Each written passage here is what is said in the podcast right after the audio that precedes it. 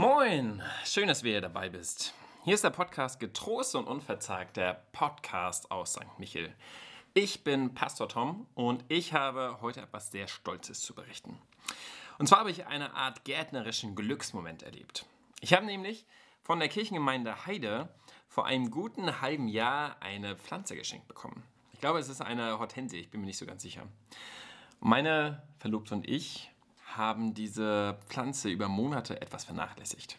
Es lag an einem Umzug und du kennst es vielleicht, manchmal kommt eins zum anderen. Auf jeden Fall hat diese Pflanze für lange Zeit wirklich wenig Wasser bekommen und sah für uns eigentlich tot aus. Madita hat dann in guter Hoffnung das gute Stück äh, umgetopft, bewässert und in die Sonne gestellt. Und tatsächlich, jetzt mit der Sonne sind dann neue Knospen, neues Leben, es wird wieder grün. Das Ding lebt also. Ein echter gärtnerischer Glücksmoment. Na gut, ehrlicherweise ist das Maditas Glücksmoment, denn ich hatte bis auf wirklich kluge und natürlich weiterführende Ratschläge keinen Anteil an dieser Rettungsaktion. Für mich ist dieser Verlauf ein wirklich schönes Bild für Ostern. Diese Pflanze war aus meiner Sicht absolut tot, abgeschrieben, nur noch Kompost. Doch dann war da Leben und sie ist dabei, wieder neu zu erblühen. Dieses Bild kann man gut auf Jesus anwenden. Am Karfreitag lag er tot im Grab und ist am Ostersonntag auferweckt worden. Er ging durch den Tod hindurch zu neuem Leben. Die Bedeutung von Ostern, die Bedeutung der Auferstehung von Jesus Christus ist, glaube ich, kaum zu überschätzen. Denn Ostern ist die Bestätigung für alles, was vorher bei Jesus passiert ist. Wäre Jesus nicht auferstanden, dann wäre er ein netter und kluger und weiser Mann gewesen, der Ideale gepredigt hat und einfach viel richtig gemacht hat, aber am Ende sterben musste. Dann wäre auch Karfreitag der sehr tragische und brutale Abschluss eines unvollendeten Lebens. Doch weil Jesus auferstanden ist, können wir die Gewissheit haben, unsere Sünden sind uns tatsächlich vergeben. Wer an Jesus hängt, der braucht keine Angst vor dem Tod zu haben. Wer bei ihm anklopft, der findet Rat, Trost und Zuspruch. Denn die Auferstehung von Jesus zeigt, Jesus ist tatsächlich der Sohn Gottes. Jesus ist der Sieger. Er ist auferstanden. Er ist wahrhaftig auferstanden.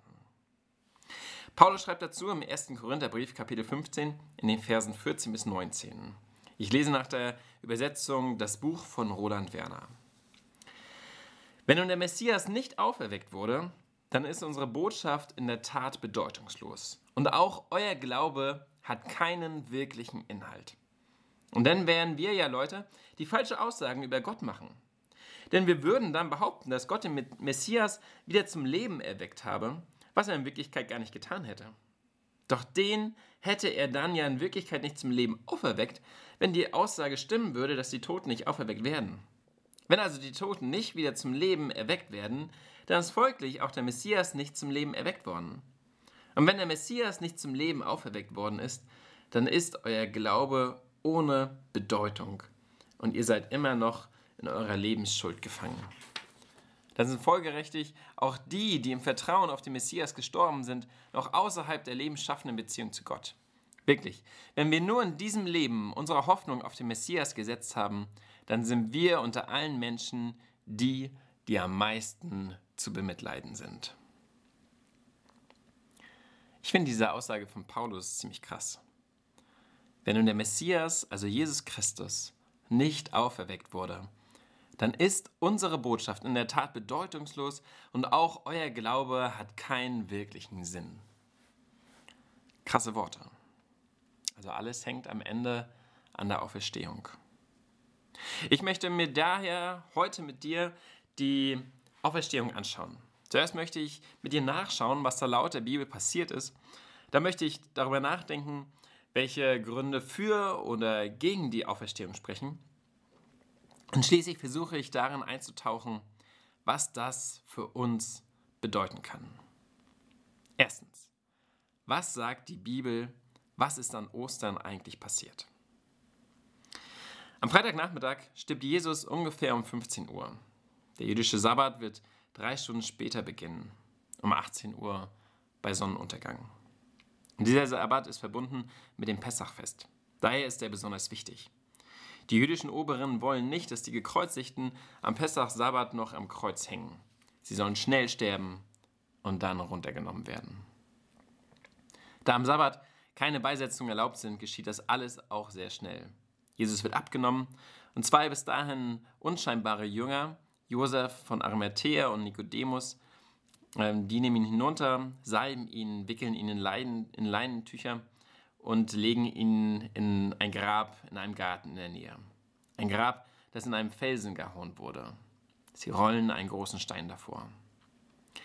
Josef von Arimathea und Nikodemus waren reich und sogar Mitglieder der jüdischen Regierung des Sanhedrin.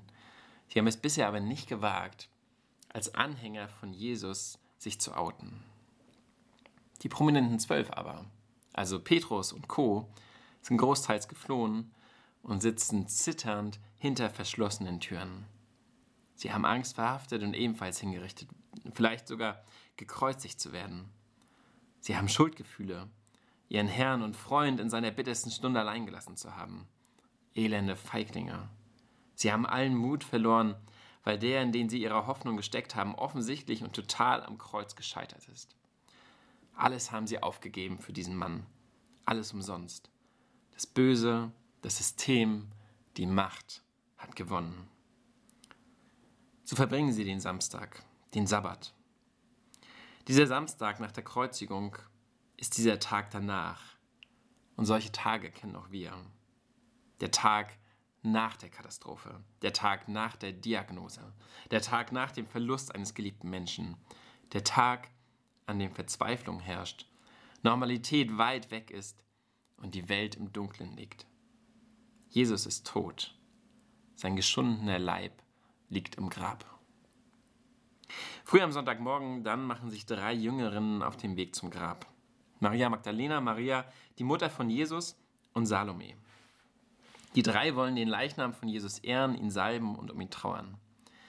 Ich stelle mir vor, wie sie des Nachts aufstehen, um alles vorzubereiten. Tücher, Öle, ein wenig Verpflegung. Es ist schnell gepackt. Draußen ist es dunkel. Auch in ihnen ist es dunkel. Finstere Nacht, dumpfe Trauer. Auf dem Weg überlegen die Frauen, wie sie den schweren Stein vor dem Felsengrab wegbekommen können. Da sehen sie aus der Ferne, dass der Stein schon weggewälzt wurde. Jemand ist da, etwas ist passiert. Ich stelle mir vor, wie sie zum Grab laufen und sich langsam hineintasten. Im Markus-Evangelium heißt es dann, beim Eintreten in die Grabkammer saß da auf der rechten Seite ein junger Mann in einem leuchtend weißen Gewand. Als sie ihn sahen, erschraken sie sehr. Doch er sagte zu ihnen, Habt keine Angst. Ihr sucht ja Jesus, den Mann aus Nazareth, der gekreuzigt wurde. Der ist auferstanden. Er ist nicht hier. Schaut nur, hier ist die Stelle, wo sie ihn hingelegt haben. Deshalb macht euch auf den Weg und sagt seinen Gefährten und auch dem Petrus, er geht vor euch her nach Galiläa.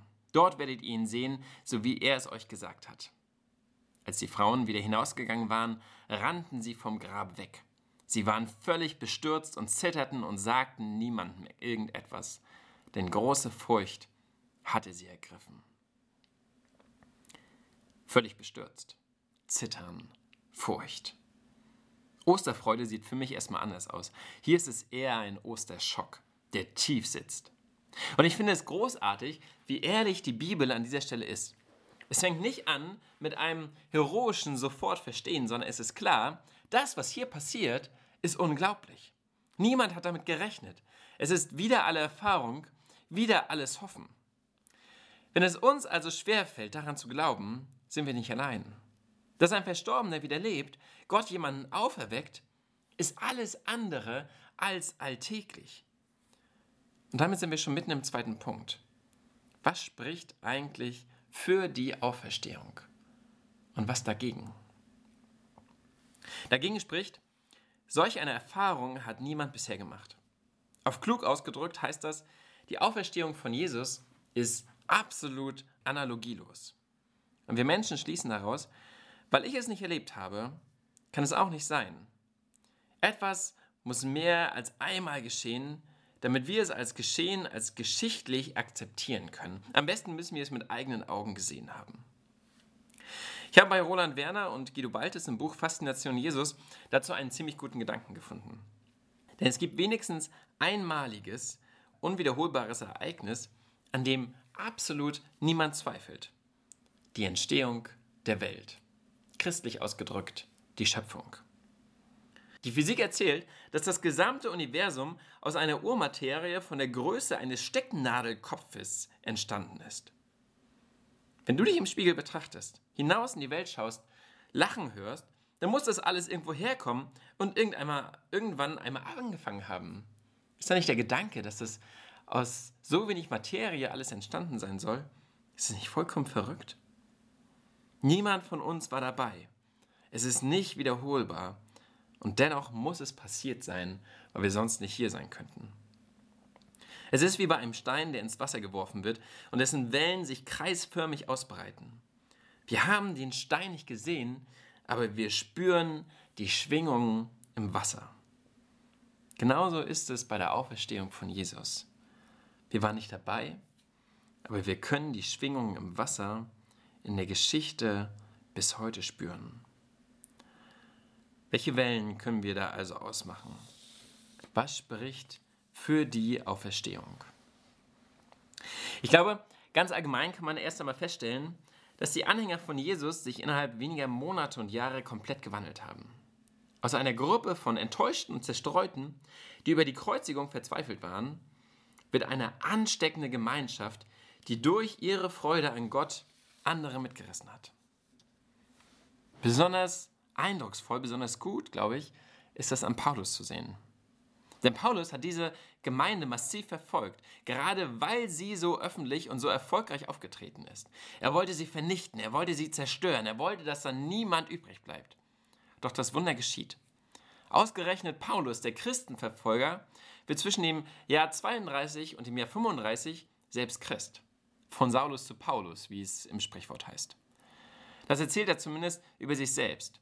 Jesus war aber zu dem Zeitpunkt noch gar nicht lange tot, denn Jesus ist ungefähr im Jahre 30 gestorben. Das bedeutet, dass in diesen wenigen Jahren die Gemeinde so sehr gewachsen sein muss, dass sie zu einem öffentlichen Ärgernis geworden ist, die verfolgt wurde und die ihre Gegner für sich gewinnen konnte. Die Anhänger von Jesus müssen also überzeugt gewesen sein, dass das mit Jesus richtig ist, dass er lebt und dass er Gottes Sohn ist.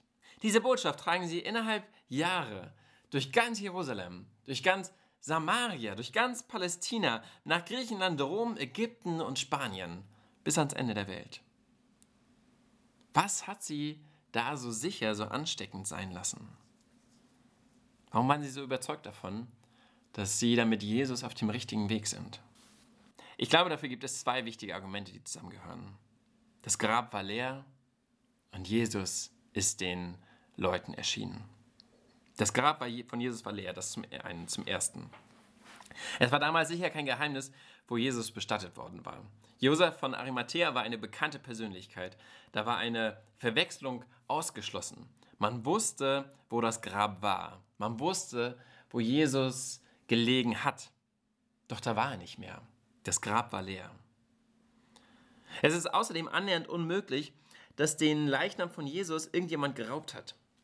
Die Anhänger von Jesus waren zerschlagen und kraftlos in dieser Situation nach Karfreitag. Außerdem war das Grab bewacht. Niemand sollte da hineinkommen. Niemand sollte auch nur die Möglichkeit haben, den toten Jesus hinauszunehmen. Und selbst wenn, es ist absolut unwahrscheinlich, dass die Jünger den Leichnam von Jesus geraubt und selbst für das leere Grab verantwortlich gewesen wären. Ihr Leben wäre danach eine Lüge gewesen. Viele von ihnen sind später selbst in den Tod gegangen, weil sie von Jesus erzählt haben. Hätten sie das gemacht, wenn sie den Leichnam selbst genommen hätten? Wenn sie gewusst hätten, dass es mit der Auferstehung alles so eine große Lüge ist? Nein, das ist historisch absolut unwahrscheinlich. Aber durch das leere Grab allein ist niemand zum Glauben gekommen. Das leere Grab löste Verwirrung, Schock und Schrecken aus, aber keine Osterfreude. Diese Osterfreude kam erst auf, als Jesus als Auferstandener auf der Bildfläche erschien. Paulus nennt hunderte Augenzeugen, die Jesus begegnet sind. Er schreibt, Dann erschien Jesus dem Kephas, also Petrus, und danach der Gruppe seiner zwölf Weggefährten. Danach erschien er deutlich 500 Schwestern und Brüdern gleichzeitig. Von denen sind die meisten noch bis jetzt am Leben, doch einige sind gestorben. Danach erschien er dem Jakobus und danach der gesamten Gruppe der Apostel. Als letzten von allen erschien er auch mir, der ich ja sozusagen eine Totgeburt war. All diese Zeugen konnten zur Zeit von Paulus alle befragt werden und alle hatten etwas Persönliches zu erzählen. Und das sind durchweg unwahrscheinliche Geschichten. Darunter sind Familienmitglieder von Jesus, die sich eigentlich von ihm abgewandt haben und dann ausgerechnet nach seiner Kreuzigung eine komplette Lebenswende erleben. Darunter sind Frauen, deren Wort in der Antike kaum Gewicht hatte. Und dann auch erzählt die Bibel, dass ausgerechnet ihnen Jesus als Erste begegnet ist. Die sympathischste Geschichte ist für mich die von Thomas. Vielleicht liegt es auch in der Namensnähe zu Tom, aber Thomas ist mir total glaubensverwandt. Alle anderen Jünger sind schon angesteckt von der Osterfreude. Sie haben Jesus gesehen, das Grab ist leer, es ist wahr, Jesus lebt, er ist auferstanden. Nur Thomas kann da nicht drauf vertrauen. Und dann erscheint Jesus. Leiblich steht er vor dem Zweifler. Mit seinen Wundmalen, mit den Verletzungen, mit den durchbohrten Händen. Du darfst mich berühren. Und Thomas berührt ihn. Er legt seine Hände in die Schmerzensmale Gottes und auf einmal erkennt er, Jesus ist auferstanden.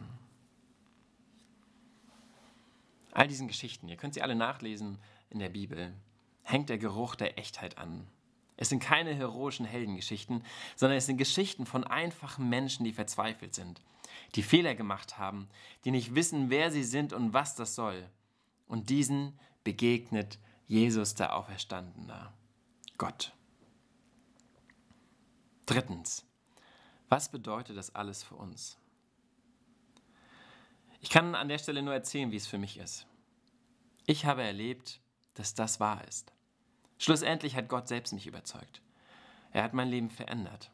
Ich wäre nicht hier, ich wäre nicht Pastor, wenn Gott mich nicht immer wieder aus dem Tod zum Leben geführt hätte. Bei ihm habe ich erlebt, was Liebe ist. Bei ihm habe ich erlebt, was Vergebung ist.